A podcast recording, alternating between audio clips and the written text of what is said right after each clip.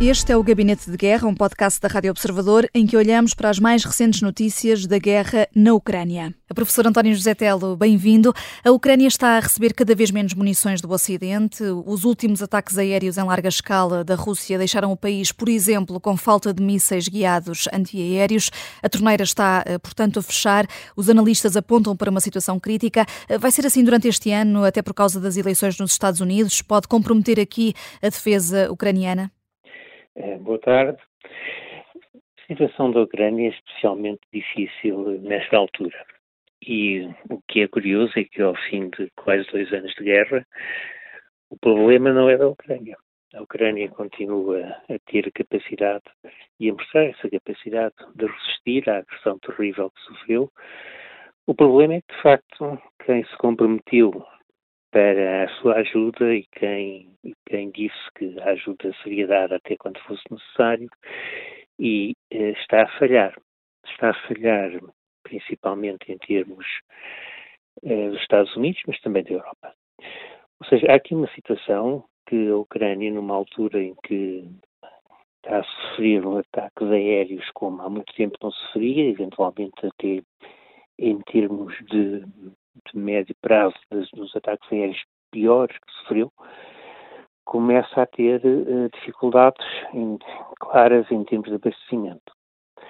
É, é impossível manter os sistemas aéreos de defesa antiaérea que, que a Europa e os Estados Unidos forneceram sem os mísseis.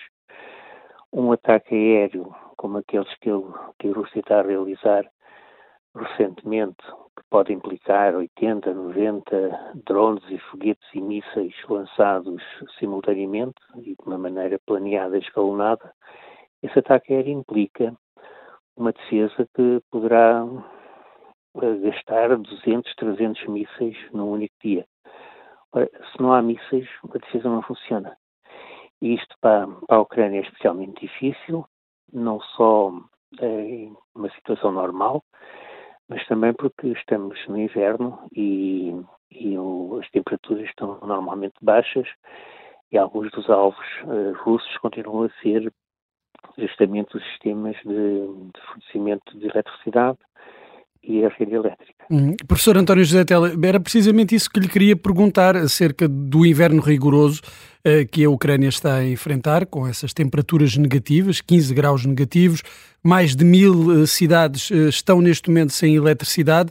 Este é outro fator que pode complicar bastante os objetivos de Zelensky? É, é sem dúvida. Este é um dos pontos mais frágeis da Ucrânia. A Ucrânia, repare, não é novidade, a Ucrânia desde o princípio está dependente de uma ajuda externa que foi garantida e que tem sido fornecida parcialmente, pelo menos, mas tem sido fornecida uh, principalmente pela Europa e pelos Estados Unidos, por outros Estados, por exemplo, continua a chegar a outros Estados, atenção, como a Austrália, a Coreia do Sul, outros, mas principalmente pela Europa e pelos Estados Unidos. Não é possível resistir uma agressão como a Ucrânia está a resistir sem essa ajuda externa.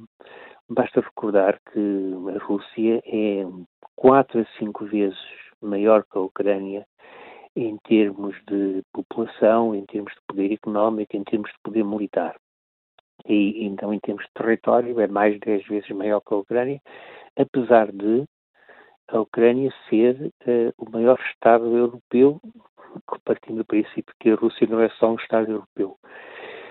Portanto, é, é, é, difícil para a Ucrânia, se não é impossível, continuar a resistir sem a continuação dessa ajuda. Essa ajuda tem fraquejado, em parte por razões políticas, em parte por razões que uh, têm a ver com o que é a fraqueza do Ocidente em termos uh, de, de, defesa e em termos de segurança, o desarmamento a que o Ocidente se deixou cair nas últimas décadas e uh, para a Ucrânia cria uma situação muito complicada. O que é incrível no meio disto é que a Ucrânia, pelo menos os seus responsáveis, continuam a dizer que vão resistir e vão continuar a resistir independentemente do que aconteça em termos de ajuda externa. O que é extraordinário dizer isto? Eu acho absolutamente incrível que haja observadores que dizem ah, a Ucrânia tem que ir para as mesmas negociações, tem que ceder 20% do seu território, 30% do seu território, metade do seu território, tem que ceder toda, aceitar a ocupação russa por completo.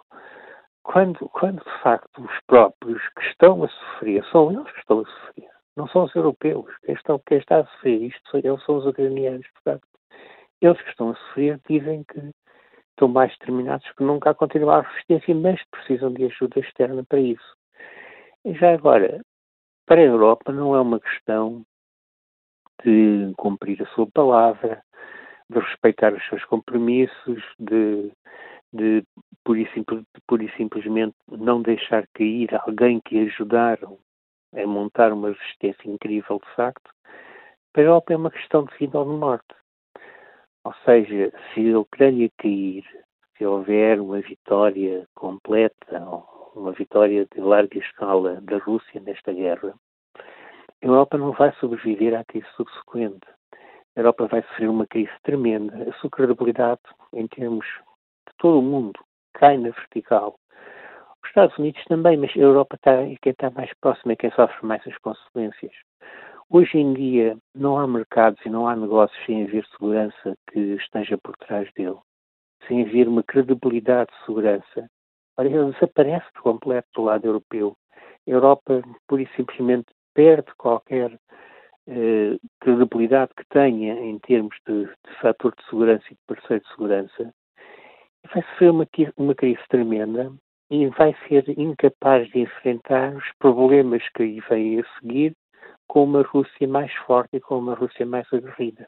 E é precisamente sobre a Rússia que, que, que queremos também falar aqui. Uh, pela primeira vez evacuou parte da cidade de Belgorod, uma cidade russa que tem sido alvo de bombardeamentos por parte da Ucrânia. Uh, nesta frente, António José Tela, a Ucrânia está a ser bem sucedida. Por que atacar Belgorod quando, até pela falta de munições de que falámos há pouco, precisa de defender primeiro o território ucraniano?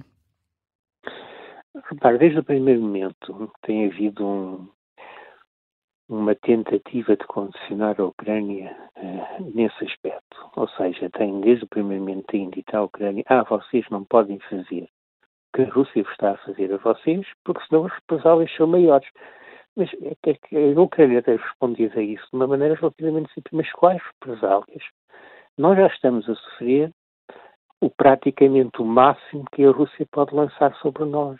As nossas cidades, os nossos alvos civis estão a ser atacados estamos a ser atacados na nossa rede elétrica, estamos a ser atacados em tudo que a Rússia pode lançar contra nós que nos prejudique.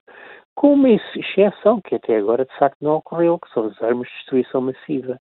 Mas retirando as armas de destruição massiva, seria uma escalada, de facto, absolutamente, qualitativamente um pulo imenso e uma escalada inaceitável, de facto, iria provocar uma, uma resposta de alguma maneira. Mas retirando isso, a Rússia já está a fazer tudo em termos convencionais e, quanto ataca a Ucrânia. Nós ouvimos, por exemplo, o presidente Putin dizer e repetir à exaustão que não ataca aos civis, mas de facto o que verificamos é o contrário. É evidente que muitos dos alvos civis que são atacados se devem a acidentes, se devem a situações de interseção de, de mísseis ou de ou que são atingidos, mas muitos outros não, isso não acontece. Ou seja, há aqui uma, uma resposta da Ucrânia que desde o princípio também tem sido muito simples. Nós atacamos dentro do que estamos a ser atacados ao nosso nível, dentro das nossas capacidades, que são muito menores que as da Rússia. Portanto, o que a Ucrânia consegue atacar são alguns alvos militares, postos de comando, eh, infraestruturas de produção de, de, material de defesa que está nas proximidades das suas fronteiras. E há várias cidades nisso, russas, que têm sofrido esse ataque. Eh, principalmente cidades que são justamente nós, da rede logística, que mantém e sustenta a guerra da Ucrânia.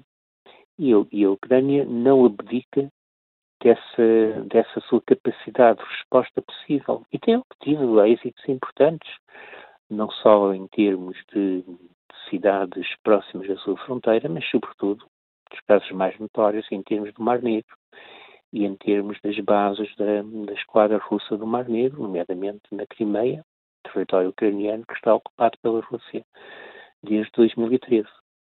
Portanto, eh, a Ucrânia não aceita, não tem, não tem aceito essa, essa pressão que sofre dizer, ah, vocês não atacam cidades russas, Isso é uma coisa terrível.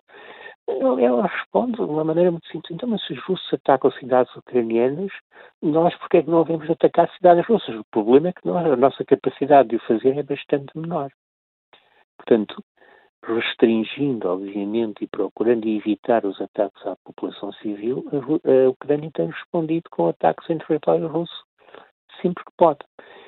E, inclusive, com uma variante que agora não se fala muito, mas que se falava né, nos meses anteriores, é que alguns desses ataques, aparentemente, não são lançados só pela Ucrânia, mas são também lançados por movimentos de resistência russos que são obviamente apoiados pela Ucrânia e que alguns, em alguns casos eh, representam uma resistência armada. São muito pequenos, são pouco significativos, não têm a dimensão que teve o, o grupo Wagner, por exemplo, aqui há uns meses atrás, mas existem. E, portanto, uma das coisas que se é notório nesses ataques ucranianos é que estão muito bem informados sobre onde estão os alvos, não só onde estão os alvos, mas quando é que os alvos têm valia, ou seja, por exemplo, quando é que há reuniões de comando na, na chefia da, da esquadra russa do Mar Negro e nessa altura é que é atacado o posto de comando da esquadra russa do Mar, do Mar Negro. Portanto, uhum. essa, essa é uma, uma pressão internacional que não tem nada efeito sobre a Ucrânia. Agora, com muitas dificuldades, por cada porque 50 que a Rússia, 50 ataques que a Rússia lança sobre a Ucrânia, a Ucrânia consegue lançar um sobre um, raço, um alvo russo nas suas proximidades. O Gabinete de Guerra é um podcast da Rádio Observador. Vai para o ar de segunda a sexta, depois do noticiário das nove e meia da manhã. Tem nova edição depois eh, da síntese das quatro e meia da tarde e está sempre disponível em podcast. Eu sou a Vanessa Cruz.